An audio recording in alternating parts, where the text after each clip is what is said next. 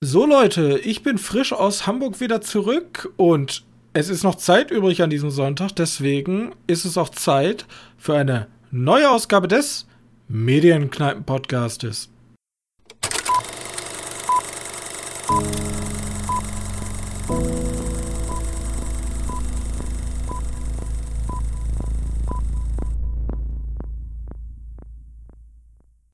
Hallo und herzlich willkommen zur 167. Ausgabe unseres kleinen Filmpodcastes und an meiner Seite mein sehr geschätzter Mitpodcaster Johannes.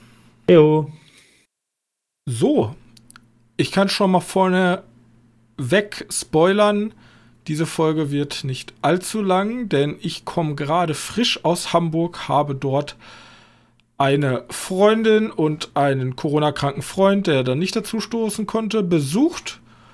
Und äh, deswegen ist bei mir eigentlich nur ein Kinofilm hängen geblieben. Ich hoffe, du kannst es ein bisschen retten. So ein bisschen. Bisschen. Ja, bisschen. ja. Ja, ein bisschen, es wird halt eine magere Folge, aber trotzdem. Ne? Allein schon, dass sie hier erscheint, ist ja schon ein kleines Wunder. Ja.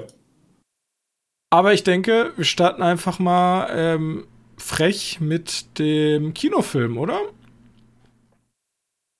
Ja, klar. Können wir.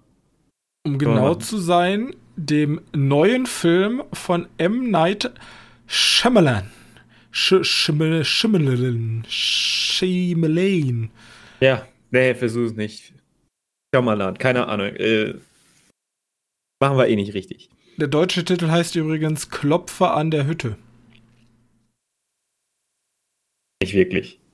Doch, zumindest laut Wikipedia. Als ob, das ist, das ist doch, irgendwie jemand hat wieder bei Glaubst du, Wikipedia. irgendeiner bei Wikipedia dachte sich, boah, jetzt hau ich mal richtig einen raus? Ähm, Knocking at the Cabin finde ich hier. nee, deutscher Titel ist Knock, on the, Knock at the Cabin auch. Okay. Das ist nur bei Wikipedia zu Deutsch. Okay, okay. Okay. also- ja, stimmt, ich habe mich, ich hab mich ja verlesen. Aber seit wann steht denn da die deutsche Übersetzung bei Wikipedia? Ja doch, wenn es leicht übersetzbar ist, ist es äh, häufig. Das macht- und okay. Von, aber das wäre, also ich, aber man kann zumindest schon mal ähm, daran ablesen, wie unsicher ich mir bin, weil es ist dem deutschen Verleih zuzutrauen. Ähm, Ja, auf jeden Fall. Gut. Worum geht es bei Knock at the Cabin? Es geht um ein äh, schwules Pärchen mit ihrer Adaptivtochter. Die machen einen Familienurlaub im Wald in einer kleinen Hütte an einem See. Und plötzlich erscheinen vier fremde Menschen, die ähm, komische Waffen dabei haben und sagen, die Apokalypse steht bevor und ihr müsst euch jetzt entscheiden, denn einer von euch muss sterben.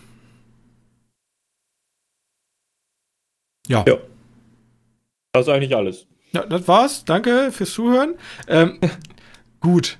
Ähm, ich bin ja, ich bin ja der alte M. Night Shyamalan äh, Connoisseur und ich habe ja Old gesehen. Du Ist das ja so? Connoisseur? Connoisseur, ja. Ähm, der ist ja im Grunde ist der, ge, der ist halt aged like milk. Nicht so gut.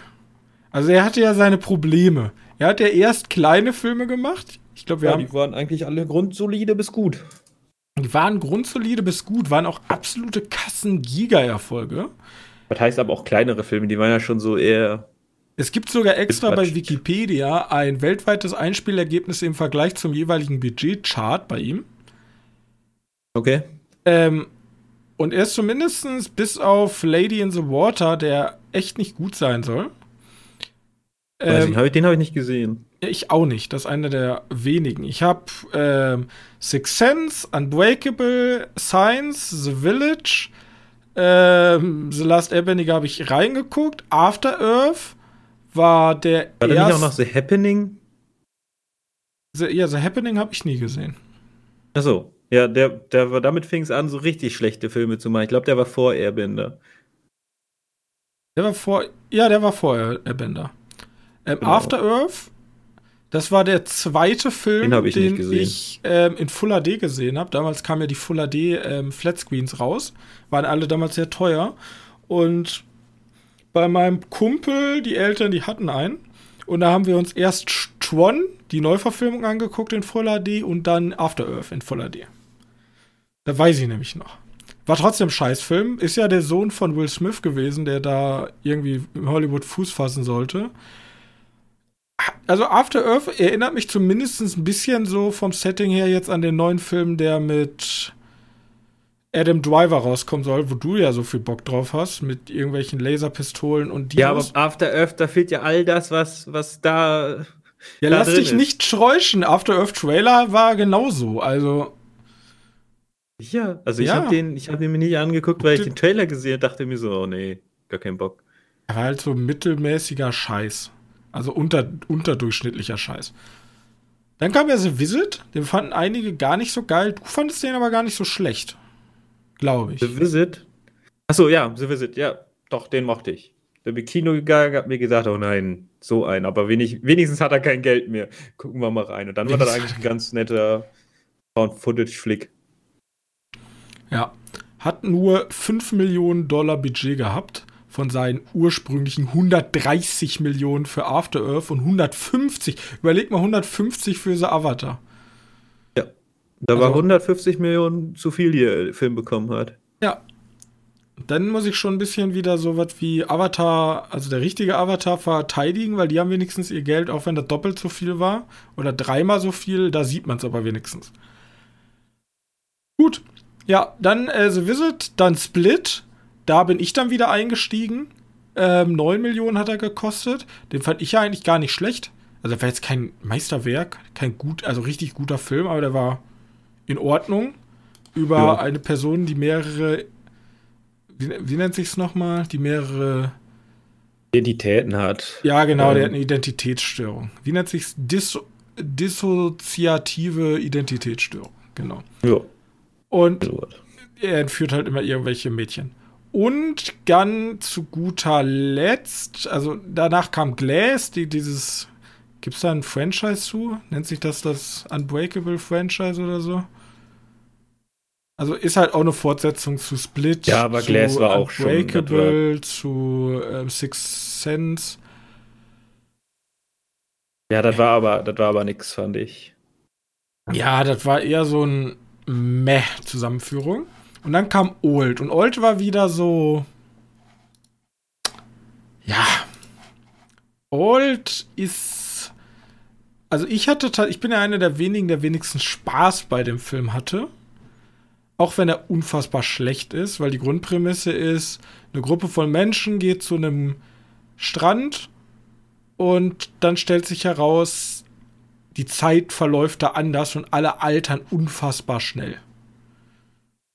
Was ja eigentlich eine ganz interessante Prämisse ist. An sich eine interessante Prämisse, bloß da im Grunde ist es ein Kammerspiel, weil es nur an diesem Strand spielt und sonst eigentlich nie irgendwo sonst Szenenwechsel oder so groß gibt. Alles spielt an diesem Schrank und deswegen ruht halt sehr viel auf den Figuren und auf den Dialogen und die waren leider katastrophal schlecht. Ich habe äh, bei dem immer das Gefühl gehabt, jetzt ohne den gesehen zu haben, dass der, der hat diese relativ interessante Prämisse, ob man die jetzt interessant findet oder nicht, aber kannst du, der hat halt diese Prämisse, aber du kriegst nicht mehr und nicht weniger daraus. Das ist halt die Prämisse, alles, was du dir dazu denkst, passiert und dann ist der Film zu Ende. Weil, um da jetzt einen Bogen zu schlagen zu den jetzigen Filmen, ich finde, genau das ist der jetzige Film auch. Was ist die Prämisse von das, was du gerade erzählt hast am Anfang? Und dann kannst du vorstellen, was alles passieren kann. Das passiert dann auch und dann ist Ende. Ja, die, also das Ende von Old ist so ein typisches Resident Evil Ende. Okay. Es kommt kein Untergrundbunker drin vor, aber sowas ähnliches. Ja, dann hätte ich es ja noch mal geguckt. Also, das finde ich wieder cool. Ja, aber das ist ja. eher so böser Gigakonzern-Ende, weißt du? Ja, okay. Das, ja. Und. Das ist ja so ein bisschen nur, du hast alles geträumt, Ende. Das ist so generisch. Ja, genau. Und aber der, also der aktuelle Film hier, Knocking at the Cabin, hat mich schon sehr stark auch an Old, so rein von der Inszenierung, ist auch im Grunde ein Kammerspiel. Also wir haben diese Hütte als Hauptfokuspunkt, wo sich alles abspielt. Es geht ab und zu mal äh, ein paar Schritte vors Haus und wieder rein. Aber im Grunde ist diese Hütte der, der, der Hauptpunkt. Und wir haben halt diese interessante Prämisse, okay, da sind diese vier Weirdo Weirdos, die sagen, die Apokalypse bricht aus und die Familie muss sich jetzt dafür entscheiden, jemanden zu opfern. Und natürlich, wenn vier komische ähm, Spinner auf einmal vor der Tür stehen und sagen, ja, die Apokalypse bricht aus, dann glaubt man denen nicht sofort. Ja? Aber die meinen es ziemlich ernst, denn jeden Tag opfern die eine Person. Von sich. Ja? Von sich, ne? nicht. Ja. Von sich. Also die, die müssen, ihr müsst euch entscheiden, wir können euch nicht beeinflussen, aber jedes Mal, jeden Tag stirbt einer von uns und wir äh, werden eine der Todsünden nicht, sondern eine der äh, sich das? Katastrophenfrei sein. Katastrophen. Genau, und dann haben wir immer dieses, dieses alte Spiel, Fernsehen geht an und wir sehen dann äh, Kameraperspe äh, äh, Kamerateam, die dann sagen, oh, hier auf einmal äh, ganz viel Wasser, ganz schlimm. Ja. Und das ist eigentlich der ganze Film zusammengefasst. Was dann am Ende rauskommt, das müssen wir nicht verraten, weil das macht den Film. Findest du? Müssen wir Also ich, ich weiß nicht, ich finde, ich finde, man geht bei so Shyamalan-Filmen immer so ein bisschen falsch rein, weil ich erwarte ja irgendwo schon den, den, den dicken Twist. Er, ja, er ist ja dieser Twist-Regisseur. Ähm, wir, können noch, wir können noch spoilern, wir haben ja Kapitelmarken. Die Leute können ja weiterspringen, auch wenn die Folge ziemlich kurz ist, aber. Ja, ich weiß nicht, was ich da spoilern will. Äh, also, ja. Es gibt nee, keinen Twist. So, ja. Oh Gott. Das, ja, es gibt keinen Twist. Es gibt keinen Twist. Also. Ja, aber das gab es ja bei Ult wahrscheinlich auch nicht. Also, wird du gesagt, ich, ich will zu weit. Also, wir können, ja, wir können ja aus, hier aus allem folgen. Also, wer Ult nicht sehen will, kann ja jetzt weiterspringen. Wenn du Ult unbedingt noch sehen willst, im Grunde. Nee, also, ich, ich, weiß, was zum Schluss passiert. Alles im, gut. Also, im, im Grunde für die Leute, die Ult nicht gesehen haben, die kacken da alle nacheinander ab, weil die halt alle alt werden. Die eine Frau braucht ihr Kalzium. Und dann ähm, sind ja nur noch unsere Kinder, die mittlerweile erwachsen sind. Oder was heißt erwachsen, aber die sind schon junge, jung, ja doch, junge Erwachsene. Und die denken sich halt so, okay, alle anderen sind tot. Wir müssen jetzt ganz schnell irgendwie einen Weg rausfinden. Und es gibt nur diesen einen Weg durchs Meer, unten durch so einen Riff durch. Das ist der einzige Ausweg, den sie haben. Dadurch entkommen sie. Und am Ende stellt sich heraus, da ist, da ist so eine komische, böser Pharmakonzern, der macht da irgendwie so komische Spritzen oder Verjüngungsmittel. Schlimm ist, ich weiß gar, ich krieg's gar nicht mehr ganz zusammen und sie kommen dann da an und sehen schon, wie die nächsten Gäste, glaube ich, zu dieser, zu diesem Strand gefahren werden. So, uh, krass, mega böser Konzern und die wissen alle davon. Aber gut, dann erklärt ja dann die, die Dinge so, die altern nur schnell und die Zeit geht nicht schnell um. Sondern die altern einfach nur fast. Die äh, altern nur sehr fast, genau. Ja. Ja, und hier in dem Film wird die Entscheidung getroffen. Einer der beiden opfert sich zum Wohle der Menschheit und dann hört die Apokalypse auch auf. Alle Leute sind ganz froh. Ähm, dass die Apokalypse jetzt aufgehört ist. Abspann Ende. Ja. Ja, wie gesagt, da ist. Da, ich, weiß nicht, ob ich den Film besser finden würde, wenn da was drin wäre. Twisty. Ich weiß aber auch nicht, ob der vielleicht seine Filme ein bisschen böse aufbaut, weil da sind ja immer so Filme, die, die suggerieren können, ja, wir könnten einen Twist haben. Also der könnte ja auch einfach einen Film machen, wo von vornherein klar ist, ja gut, Twist wäre jetzt hier komplett sinnlos. Aber der mhm. ganze Film ist ja, stellt ja schon die ganze Zeit Fragen, so, ja, kommt hier noch der Twist, kommt hier noch der Twist? Der ist aber nicht. Und dann guckst du den Film halt und denkst dir so, vielleicht jetzt hier ein Twist cooler. Oder, oder nicht. Und das ist halt so ein, je nachdem, mit welcher Erwartungshaltung man wahrscheinlich an den Film geht, ist der noch kompletter Rohrkrepierer oder okay. Aber ich glaube nie gut. Nee. Er kann halt maximal nur sehr schlecht also, sein. Ich sag mal so, er arbeitet sich langsam wieder nach oben. Ähm, step by step. Äh, getting closer to us. Aber weil wen ich mal einmal loben muss, ist Dave Batista. Der spielt hier nämlich so, Ja. ich würde mal nennen, den sanftmütigen Riesen. Der ist einer dieser vier Spinner. Äh, Rupert Grint war übrigens auch dabei, wusste ich vorher auch nicht. Nee, noch nicht. Ähm, aber Dave Batista ist, ist dieser riesige, muskelbepackte Typ, der aber ein Lehrer ist, der auch Be Betreuung von Kindern macht. Und der, er schafft es irgendwie, dieses, dieses super körperliche zu repräsentieren, aber trotzdem so unfassbar liebevoll in so einer komplett kuriosen Situation, das so super sachlich ähm, rüberzubringen. Und dem nimmt man tatsächlich als Außenstehender natürlich nicht, ich bin ja nicht der Typ, der an den Stuhl gefesselt ist, sondern als Außenstehender nimmt man dem wirklich ab, der will denen eigentlich nichts Böses. Der versucht denen das gerade wirklich zu erklären, ohne wie ein absoluter Spinner auszusehen. Ja. Ich frage mich jetzt nur, das ist ja eine Comic-Vorlage. Diese, diese Geschichte hat ja eine Comic-Vorlage. Wofür musste das ein schwules Pärchen sein? Also ist das relevant gewesen, storytechnisch, dass das ein schwules Pärchen ist? Weil wir machen ja, wir deuten ja immer diese, dieses Thema an, ja, die vier Guys kommen da, weil die homophob sind. Stimmt. Ähm, das deuten die halt immer an, aber dann wird halt sofort immer wieder abgeschmettert und so, ja, fang gar nicht mit dem Thema an.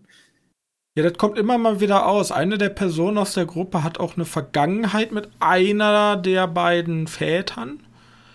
Ähm, es kommt immer, es kommen auch mal so Rück, Rückblicke und das hat immer so, so eine homophobe, also dieses Thema Homophobie als Metathema, was da drin ist, aber das ist so komplett disconnected von der eigentlichen Handlung.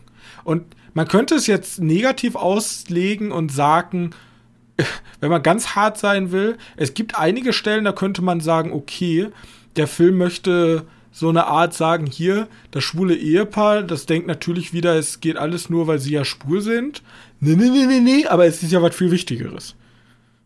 Also wenn man das negativ so, auslegen will. ja. Weißt Ja, du, was ich meine? Weil Theoretisch, ja. ja, der Ich Batista sagt ja, nee, nee, keine Ahnung, wer der Typ da ist, der mit dir eine Vorgeschichte hat. Darum geht's hier gerade gar nicht. Es geht um was ganz anderes. Aber der sagt, nee, nee, ihr seid schon alle homophob.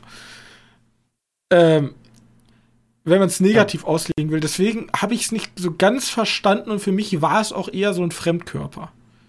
Ja, genau. Aber ich glaube, so in, in der Vorlage sind auch ein. Auch zwei Kerle. Ich habe keine Ahnung. Eine homosexuelle Couple. Ist, ist auf dem Roman Äh. von Paul Tremblay. Ja, weiß nicht, ganz, ganz seltsam. Weil, das, das, ob da jetzt. Das ist halt auch einfach modern, weil, ob das jetzt zwei Kerle sind äh, oder Ja, aber dann wird das nicht. Also, oder zwei Frauen wir haben eine Szene, wir haben eine Szene, wie der, wie, wie das Pärchen sozusagen einen, einen Teil der Eltern sich vorstellt und die total enttäuscht sind. Wir haben die Adoptierung der Adoptivtochter, die ähm, nur funktioniert, indem er sagt, ja, ja, das ist nicht mein Mann, sondern nur ein Freund. Meine Frau ist zu Hause geblieben und ist krank. Ähm, wir haben diese Vorgeschichte und diesen Zwischenfall, warum, warum einer der beiden Väter sehr verstörend ist. Es wird auch gesagt so, äh, ja, ich glaube, das Kind sagt ja ganz am Anfang sogar, ja, das ist Papa so und das ist Papa so. Mit, und dann fragt er auch, wieso sprichst du denn deinen Vater mit Vornamen an? Ja, damit ich die auseinanderhalten kann. Weil Gut, ich habe halt zwei Väter. Da wäre noch ganz am Anfang, da wussten die Ja, noch aber nicht. es kommt immer, also dieses Thema kommt immer wieder, immer, immer wieder. Also es werden immer Ja. wieder diese Spikes gesetzt und ich habe noch nicht so ganz verstanden, wieso. Nicht, keine Ahnung. Wahrscheinlich ist das so eine Art Charakterbindung zu den beiden, dass du als, als Zuschauer dich besser mit denen identifizieren kannst. Aber wie gesagt, weiß nicht. Und am Ende ist es auch ein bisschen esoterisch. Dann kommt der eine, der den Durchblick hat, der Väter. Der eine ist sehr impulsiv, der andere ist sehr rational denkend. Und der sagt dann am Ende, ja, die vier Leute, die symbolisieren auch die apokalyptischen Reiter. Weißt du, der eine ist Ja, äh, boshaft, der andere fürsorglich, die andere ist Heilung und der andere ist Führung. So, und ich so, ja, okay. Okay, kann man jetzt, also in so einer Situation würde ich da jetzt nicht drauf kommen auf den, ähm, auf, auf, auf das Ergebnis, aber naja. Aber naja gut, der hat ja zu dem Zeitpunkt schon abgeschlossen und vielleicht wirst du, wenn du, wenn du dem Tode geweiht bist, esoterischer. Das will uns der Film sagen. Sein. Kurz vor dem Tod sind wir doch alle e ESOs. Kurz vor dem Tod sind alle ESO. ja. Also im Grunde ist die Grundmessage, ja, er hat sich geopfert, damit es seinem Mann und seiner Tochter gut gehen wird. Das ja. ist ja auch immer die Sache, wir machen alles gemeinsam, aber ab da geht es halt nicht mehr gemeinsam. Und wir können auch nicht alles vor die Hunde gehen lassen, weil in welcher Welt wächst denn unsere Tochter auf? Gibt ja keine mehr dann. Gibt ja keine mehr, richtig. Gut. Okay. Ja. Ach ja, und Nachtrag, ich, mir ist es gerade nochmal eingefallen, der böse Pharmakonzern in Old macht, äh, macht das, damit die Medikamente testen können auf ihre Langzeitschäden. Bloß sehr schnell. Ach so. Ja, das ist ja logisch. Okay, warum? Ich glaube, einer kriegt auch einen Herzinfarkt relativ früh und dann wissen sie direkt, aha, ist anscheinend nicht so gut fürs Herz. Und am Ende hm. rufen die beiden Überlebenden Polizei und dann am Ende. Gut, ähm, das zu äh, Knocking at the Cabin FSK 12. Dafür eigentlich schon ganz schön. Schon rapide, ja, du, oder? Die schneiden, also ja, die schneiden halt immer weg, wenn, wenn was passiert, aber so wie gezeigt wird, also was mit Rupert Grint passiert am Anfang, ja, schon. Ja, oder auch mit Batista, der sich einfach mal selber, ne? Oder, also da, da ist schon ich fand ihn schon. Ja. Also ich weiß nicht, ob ich den, wenn ich jetzt Vater wäre und ich zwölfjähriges Kind hätte, wäre Knocking at the Cabin vielleicht nicht der erste Film, den ich Zwölfjährigen empfehlen würde. Ja. Das ist halt hart an der Grenze. In dem Sinn, ja, ja, okay. Gut. Ähm, ich habe ja letzte Woche, wie gesagt, ich habe jetzt nur noch ein paar Sachen, weil du ja hart beschäftigt warst diese Woche. War hart busy. Genau, ich habe meine zwei Serien mehr oder weniger zu Ende gebracht. Ich glaube, bei beiden finden wir noch die allerletzte Folge. ähm, ich habe so White Lotus geschaut, die erste Staffel. Mhm. Ähm, da hast du ja wahrscheinlich auch schon was von gehört. Immerhin war die zweite Staffel jetzt ziemlich häufig für irgendwelche Preise nominiert. Und die erste das Staffel. War mit White dem Urlaubsparadies, ne? Genau, genau. Das ist diese White Lotus. Da heißt das Hotel. Wahrscheinlich so. hat eine Hotelkette, weil wir in der zweiten Staffel in einen Ort kommen. Ähm, aber in der ersten Staffel sind die auf Hawaii. Und er geht halt um so, so ein schon, schon eher ein Luxusresort. Alle, die da hinkommen, sind mehr oder weniger reich äh, wir haben drei Gruppen. Also, Gruppen kann man nicht ganz so sagen. Wir haben halt einmal die, die reiche Familie, Vater, Mutter, Tochter, Sohn. Mhm. Und die Tochter hat noch eine Freundin mitgenommen. Natürlich nicht reich, äh, aber halt mitgenommen worden. Theoretisch geht es ja aber auch besser. Ähm, dann eine, wie heißt das, die in den Flitterwochen sind, ein Pärchen. Ähm, und eine Frau alleine. Deswegen Gruppe passt nicht ganz so. Und die eine Frau alleine ist halt Jennifer College. Falls du nicht kennst, Stiflers Mom aus American Pie. Stiflers halt, Mom. Ja, genau. Die spielt da mit. Und ich, ich dachte mir jedes Mal so, okay, was ist das jetzt für eine Art Serie, wenn die halt mitspielt, weil ich die schon so ja, wie so kategorisiert hatte zu dem Zeitpunkt. Ich glaube, die macht mit einer der besten. Also eigentlich sind alle Charaktere ziemlich cool, aber so wirklich mögen tust du keinen. Also sagen wir mal so, von der von der von der reichen Familie da. Mhm. Tochter ist halt so, ja, wie heißt es, dieses so, so wie man jetzt eine, eine, eine sehr liberale Person darstellen würde weißt du, für Rechte von Minderheiten und so, aber, aber natürlich voll gegen, gegen, äh, gegen ihre Familie, weil ihre Familie ja theoretisch das Böse ist, weil die sind reich und weiß. Ähm, das Problem ist, die ist halt selbst nicht viel besser. Und dann hast du solche Charaktere, die halt vielschichtig sind. Die, die, also die ganze Serie funktioniert nur auf den Charakteren. Die Charaktere führen seltsame Gespräche, führen, sind seltsam drauf und keiner von diesen Charakteren hat diesen Luxusurlaub wirklich verdient. die sind alle anstrengend. Bei, bei manchen ist halt noch so eine Selbstfindungsphase. So der, der Sohn von der Familie wahrscheinlich noch am ehesten und die, die Jennifer College, College, keine Ahnung, wie, die, wie das ausgesprochen wird. Ähm, weil mhm. sie ist dafür die Asche ihrer Mutter, aber die wurde wohl, also die findet ihre Mutter eigentlich wohl scheiße. Will sie im Meer ver, verteilen, kennt man ja. Ist ja wahrscheinlich nicht die, das erste Mal, dass man das hört. Ähm, das ist eine wirklich gute Serie. Man kann ein bisschen sagen, sich darüber aufregen, dass da ist so ein Gelbfilter drin in der, in der ersten Staffel. Kann man sich vielleicht leicht dran stören.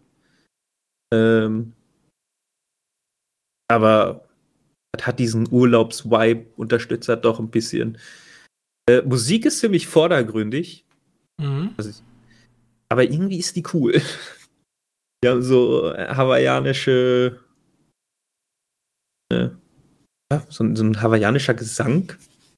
So würde ich das beschreiben, ohne jetzt da viel Ahnung von zu haben. Achso, und die Aufmachung, damit man die Serie guckt, ist, wir sehen sozusagen schon das Ende. Äh, und anscheinend ist irgendjemand in diesem Resort verstorben. Und ich sag mal so, bis zur letzten Staffel habe ich noch gar, bis zur letzten Folge habe ich noch gar keine Ahnung, wer, wer das Opfer sein könnte. Naja.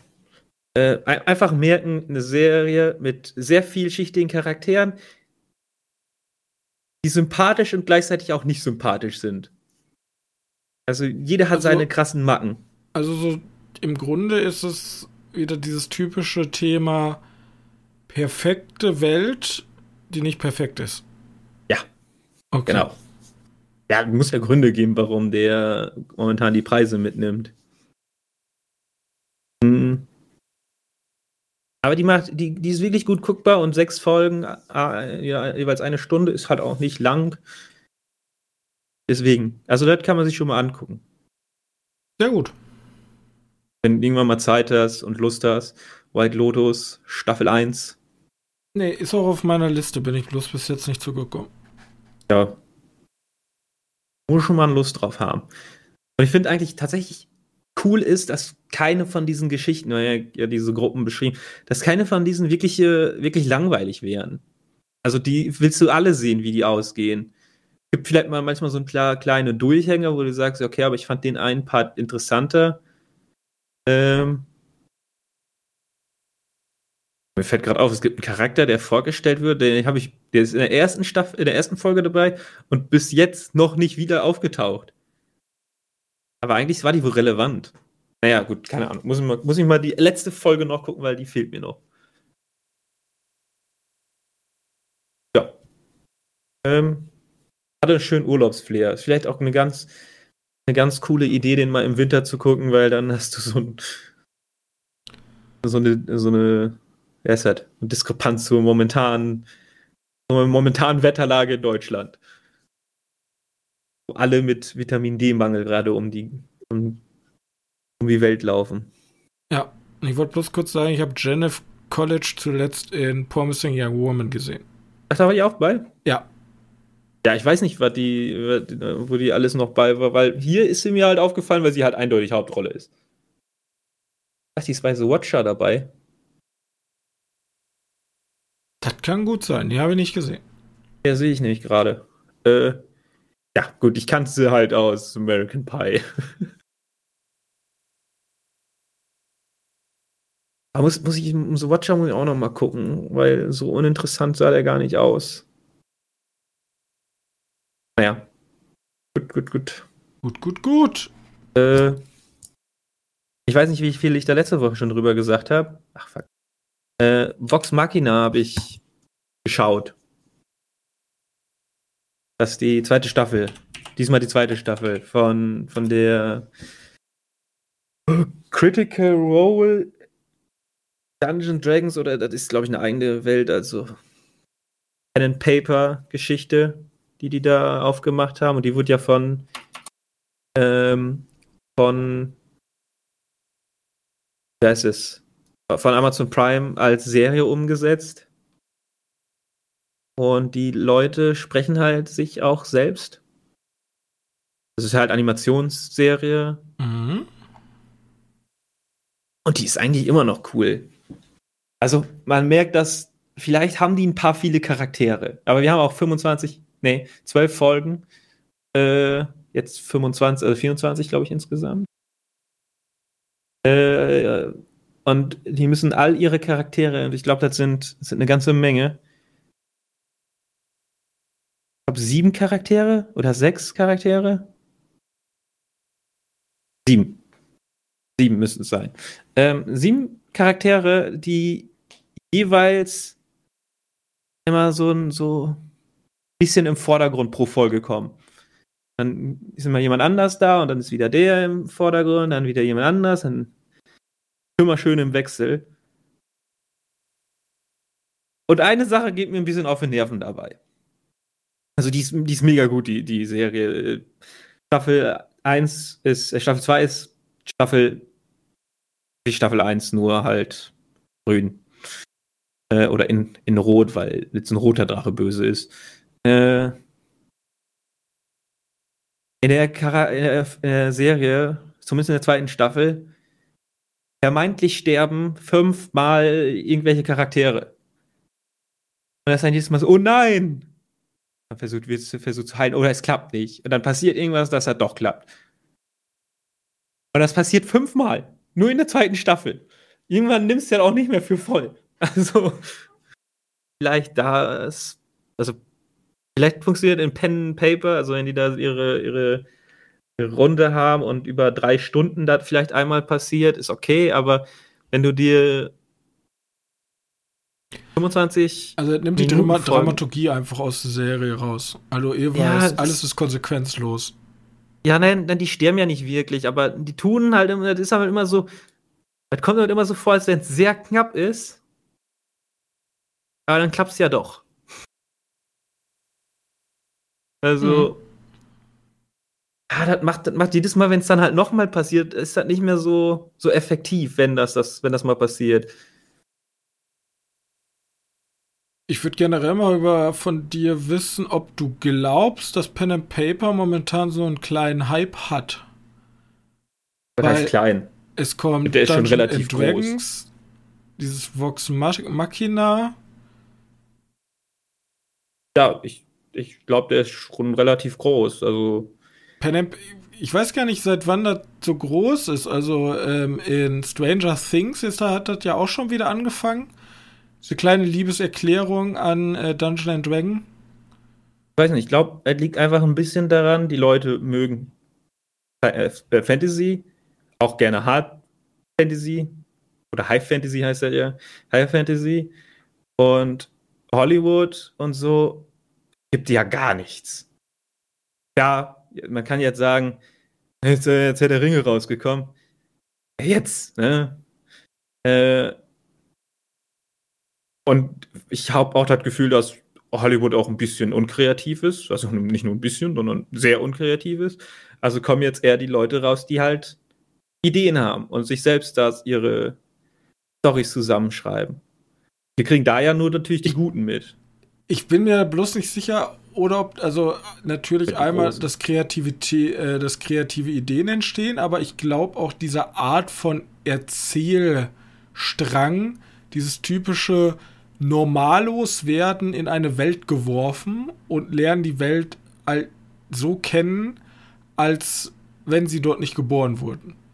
Also ich meine, wir hatten im, im, Anime hatten wir diese ganze Isekai, was ja riesig ist. Ist ja im Grunde nichts anderes. Bloß, dass du vorher sterben musst oder in irgendeinem Videospiel gefangen sein musst. Ja, oder vom Bus überfahren. Ja, ja genau. Aber ähm, bei das westliche Pardon dazu ist ja im Grunde Pen and Paper. Und ich würde zum Beispiel auch schon sowas reinziehen wie Jumanji, Weil das ist ja im Grunde die gleiche Erzählstruktur. Leute kommen in eine fremde Welt, sind aber noch die gleichen. Und daraus. Ja, gut, aber, aber hier, hier ist ja schon, die sind schon. Ja, genau, hier, also hier hast du nicht mehr diese Metaebene drüber, dass in Wirklichkeit da ja Leute mit Pen and Paper spielen. Aber meiner Meinung nach würde so eine Serie, glaube ich, sehr gut funktionieren. Obwohl, ich glaube, ich glaub, wir hatten die gleiche Diskussion schon mal. Ja, so eine Verfilmung von einem Pen and Paper. Mir schwebt da irgendwie sowas vor, dass wir so ein theoretisch super High Fantasy haben und halt zwischen realer Welt und Fantasy-Welt ab und zu mal wechseln. Ja, man kann, man kann, ja, das war so meine Hoffnung, wie, wie Dungeons and Dragons ausschauen würde. Dass wir, es gibt diese YouTube-Serie, was ja, ich weiß nicht mehr, wie die heißt. Da gibt's, es ist auf Englisch. Äh, da spielen die halt in Dungeons Dragons und dann, dann geht das. Also die sitzen dann an ihren, ihren äh, ist das, Wohnzimmertisch, würfeln da. Und dann, dann geht's halt los, dass, dass er erzählt wird. Dann sehen wir halt aus der Kameraperspektive die drei Leute, die das spielen, halt in ihre Montur. Also die sind halt die gleichen Darsteller, nur halt angezogen, wie halt ihr Charakter angezogen sein soll. Äh, und sind dann halt in dieser Fantasy-Welt. Und dann kommt halt jedes Mal der Spieleleiter, der halt alle anderen spielt. Äh, nicht immer, manchmal sind halt auch irgendwie Gastdarsteller bei. Aber die kommen dann vorbei und, und dann erleben die DD-Stuff. Und das ist eigentlich ganz witzig. Und so habe ich gehofft, dass Hollywood einen Film rausbringt, aber Hollywood ist halt leider auch ein bisschen unkreativ. in fünf Jahren, in zehn Jahren kriege ich sowas vielleicht. Ich schwöre dir, wenn ich wenn, jetzt gerade bei Netflix arbeiten würde, ich würde so machen wie die Rocket Beans. Ich würde so ein Studio vorbereiten, so ein, für eine Dungeon and Dragons Runde und würde mir so richtig fette Celebrities reinholen. Und würde mit denen eine Runde D&D spielen. Weißt du, was ich meine? Ach so. Ja. Ja, ich glaube, ich. Ich glaube, das würde Gut. unfassbar krass funktionieren. Ich glaube, da haben auch ein paar Bock drauf. Es gibt ja hier diese, habe ich dir ja schon mal geschickt. Hier ah, Henry Cavill hätte ich safe schon mal drin in der in der Ich meine, ich meine, ähm, ja, du meinst diese Hollywood, äh, Hollywood Dungeons Dragons Gruppe. Ja, genau. Mit den Regisseuren, Schauspielern. Ja, ich weiß genau, aber, genau. ich weiß, was du meinst, ja. ja du ähm, brauchst natürlich richtig Passionierte und dann brauchst du noch so ein paar komische Leute, die eigentlich keine Ahnung davon haben. So, ich habe ich das mal gefunden. Der YouTube-Kanal heißt Deerstalker Pictures. One for All, irgendwie sowas. Also, One for All ist, äh, tat, wie die das nennen. Kannst mal gucken. Das sind halt immer die gleichen, gleichen drei äh, Spieler und du siehst halt immer so einen Schnitt zwischen, die sitzen da in ihrem Wohnzimmertisch und dann Schnitt, so sieht es dann halt in der D&D-Fantasy-Welt aus. Mhm. Aber dann halt ist eine ist halt als Comedy, ne? Ist halt nicht irgendwie ernst und ich dachte auch, er als Comedy dazu verpacken. Ja, vielleicht ist vielleicht ist das halt kommender Markt, also nicht kommt, sondern ist ja schon da, aber vielleicht realisiert Hollywood halt endlich mal, dass man da mehr machen kann. Vielleicht ist ja auch Dungeons and Dragons sehr erfolgreich, je nachdem. Ich habe halt auch wohl Lust drauf auf den Film. Ja, ich auch. Ja, gut. Also Machina funktioniert aber auch sehr gut, weil er ist halt hart. Ich glaube, die erste Staffel war ab 18, die jetzige ist ab 16, aber auch gleichzeitig lustig. Ja. Ist halt Komödie. Also, es ist jetzt nicht diese Dingens, dass die nur lustig sind, sondern die haben ihre dramatischen Szenen, aber, aber die haben eigentlich eine gute Mische. Passt schon. Ich ich warte gerade auf die zweite Staffel von Invincible. Apropos die zweite Staffel, hast du mitgekriegt, dass Carnival Row die zweite Staffel gestartet ist? Nö. Ja, ich auch nicht. Aber ja auch keine Werbung, wir sagen uns auch nicht mal Bescheid. Genau. Carnival Row. E-Mail wäre nicht schlecht. Carnival Row ist seit Freitag, äh, sind die ersten beiden Folgen raus. Die kommen jetzt jede Woche Freitag eine. Ja. Soll ich noch mal kurz anmerken, ne? Weil. Dann fange ich da mal morgen mit an.